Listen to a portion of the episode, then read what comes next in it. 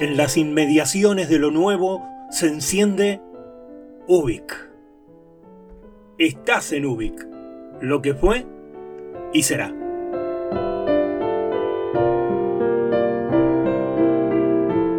Ubik Podcast es una serie de relatos e historias que funcionan como pastillas radiofónicas, adelantos que inician la conexión hacia Ubik, el programa semanal de radio donde nos asomamos al mundo que se nos viene.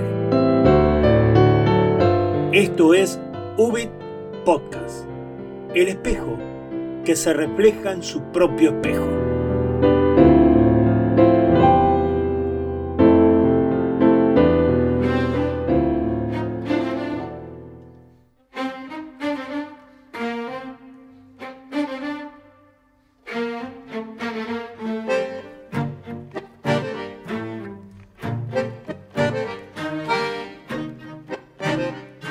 Siempre me arrepentí de esto que voy a contar.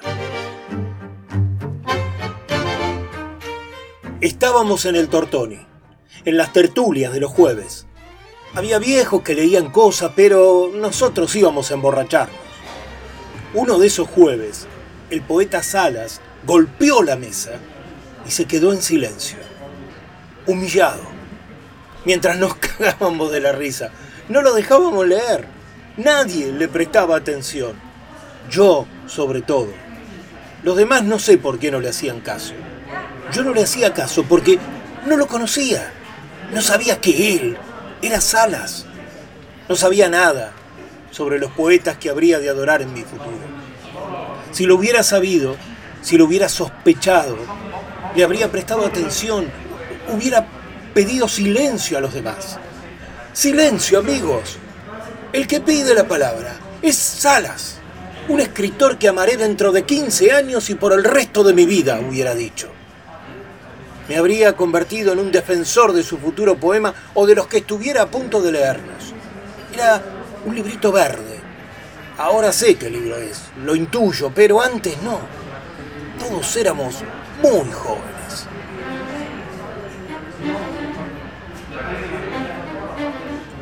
Yo también le tiré maníes a Salas.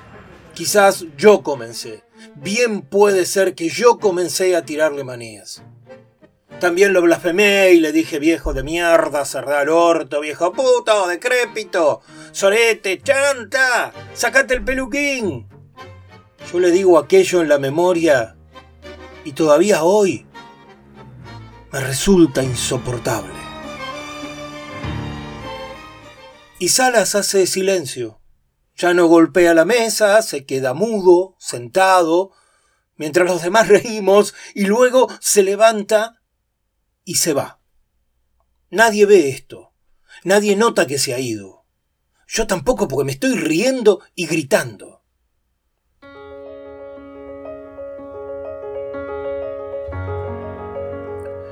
Pasan diez años y lo encuentro en una mesa de Eudeva. Yo no me acuerdo de nada, pero él sí. Me dice, vos estabas una noche en las tertulias de los jueves del Tortoni y fuiste uno de los que me tiraban maníes. Los demás se quedan en silencio en la mesa, me miran, esperan algo.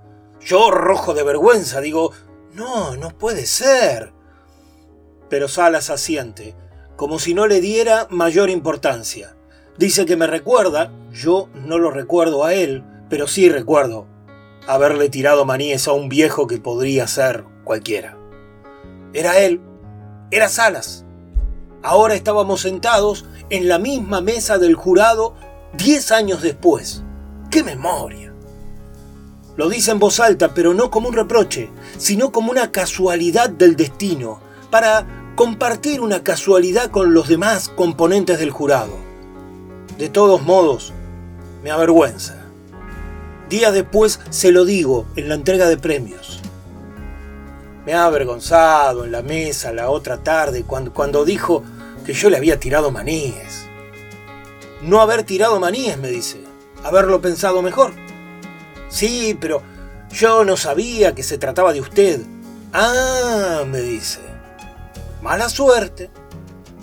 Y sonríe Y ya no nos vemos más durante otros seis años porque yo me voy del país, me caso, tengo dos hijos, me divorcio, muere mi padre, regreso. Entonces una tarde lo encuentro en un bar de Rivadavia y Junín. Él dentro del bar. Yo pasaba por ahí. Nos saludamos a través de la ventana. Después entro. Me siento. Él parece contento de verme. Yo estoy un poco arrepentido de haberlo saludado. Conversamos y recordamos la anécdota de los maníes, el encuentro en la mesa del jurado, le cuento mi viaje, mi desastre familiar. Él me dice que ha escrito tres libros, yo dos. Él me dice que ha leído mis dos libros. Me sonrojo, me dice que uno está muy bien, que el anterior es pretencioso y tiene razón. Miro el reloj, me están esperando. Yo no he leído sus tres libros, me excuso, porque recién he llegado de Londres y ahí, claro, sus libros no se han editado. Y entonces me dice que me los va a enviar. Y comienza a contarme algo que ha ocurrido la noche de los maníes. Luego, después de irse del Tortoni. Lo interrumpo. Me encantaría quedarme, le digo, pero me esperan. Me pide una dirección. Intercambiamos teléfonos y datos. Nos despedimos. Pasan seis años más y me entero de la muerte de su hija por los diarios. Pasan otros tres años y le dan el Cervantes en Madrid. Otros dos años y me mudo a esta casa. Entonces un día toca la puerta. Estás muy viejo. Lo hago pasar. Es un honor recibirlo, Salas. Él tose. Parece agotadísimo. Me dice que el aire está contaminado, habla del tiempo, elogia unos cuadros de la sala, acepta un té. Le digo que he sido muy irrespetuoso con él. Menciona los maníes. Le digo, sí, sí, eso también, pero, pero en realidad lo digo por no haberme comunicado con usted para felicitarlo por el premio Cervantes, o antes, para darle el pésame por lo de su hija. Me dice que lo peor ha sido lo de los maníes.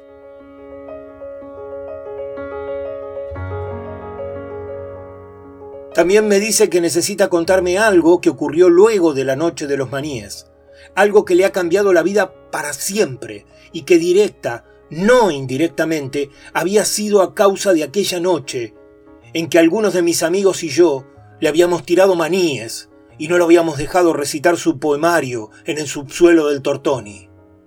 Pienso que está bromeando. Le digo, no me hablará en serio, Salas. Me dice que sí que es muy serio, que es muy serio lo que tiene para decirme, que no es una recriminación, pero que sí es muy grave y fundamental para su vida, para lo que fue su vida después de esa noche. Tiembla, tose, se le humedecen los ojos, descubro que habla en serio. Papaba eléctrica para hacer el té y hierve en la cocina. Voy a buscar el té y me lo cuenta, le digo cuánto tiempo lo dejé solo.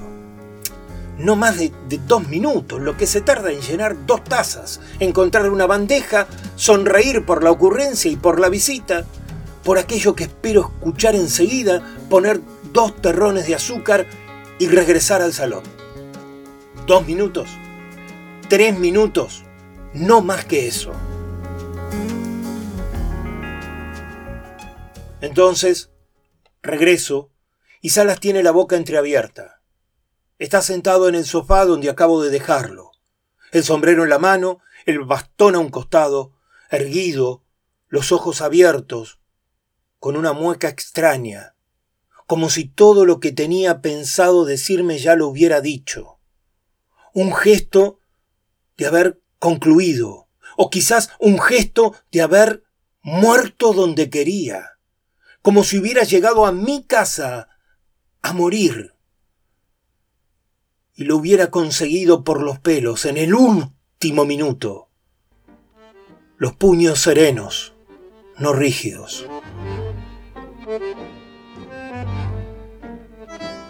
Afuera comienza a llover y yo con la bandeja en las manos. Pasan 12 años Ya no vivo en esta casa sino en el departamento de mi segunda mujer. Tengo un hijo, el tercero. Tengo más de 15 libros de los que no me arrepiento. Leo muchísimo a Salas, sobre todo sus primeros libros, los que ha escrito antes del episodio de los maníes, los poemas naturalistas, los cuentos breves. También sus dos primeras novelas que me parecen actuales, geniales, llenas de apasionamiento y de vida. Pienso mucho en Salas. En la noche en que llegó a esta casa agotado, como vencido, dispuesto a contarme algo o quizás dispuesto a morir en mi sofá, como si de ello dependiera su vida, como si ahí estuviera el fin de un ciclo. Pienso en su gesto, de tarea cumplida cuando salgo de la cocina con la bandeja y los dos tés que se enfriarían luego y que permanecen ahí, en la mesa de la sala cuando llega la ambulancia, cuando entra la gente, el oficial de policía a hacer preguntas, el primer periodista al que no atiendo. No recuerdo nada de la noche del Tortoni, solo que yo estaba ahí, y que había un viejo pesado, un viejo que quería leer un poemario, un librito verde, pequeño, que ahora pienso por la época, que podría ser Venturanza o podría ser Casuarinas, dos libros que adoro y pienso que hubiera sido de mí si aquella noche Salas hubiera podido leer sus poemas.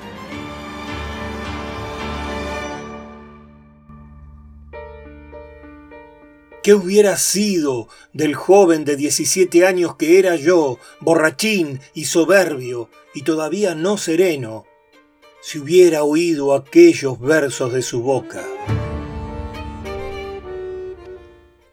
Nunca lo sabré. Tampoco sabré nunca qué le había ocurrido a Salas luego, luego de irse del bar, de la tertulia, avergonzado y humillado por un grupo de adolescentes sin poder leer. ¿A dónde habrá ido?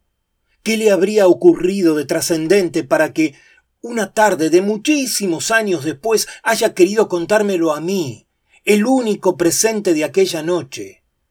Algo tan importante que necesitara decirlo justo la noche de su muerte, porque posiblemente su cuerpo sabía que habría de morir esa noche y tenía que contar aquello a alguien, quizás a mí, puntualmente a mí o a alguien, y por eso vino a mi casa.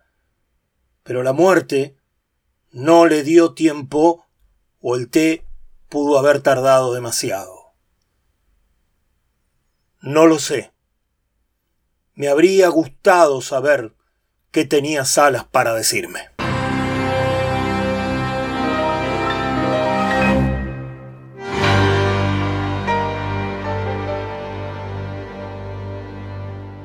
La Noche de los Maníes es un cuento brillante del genial Hernán Casiari.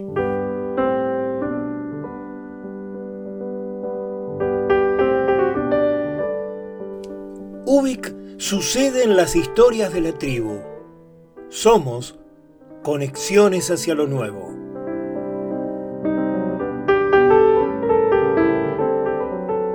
Encontrás más en Facebook, Ubik Radio.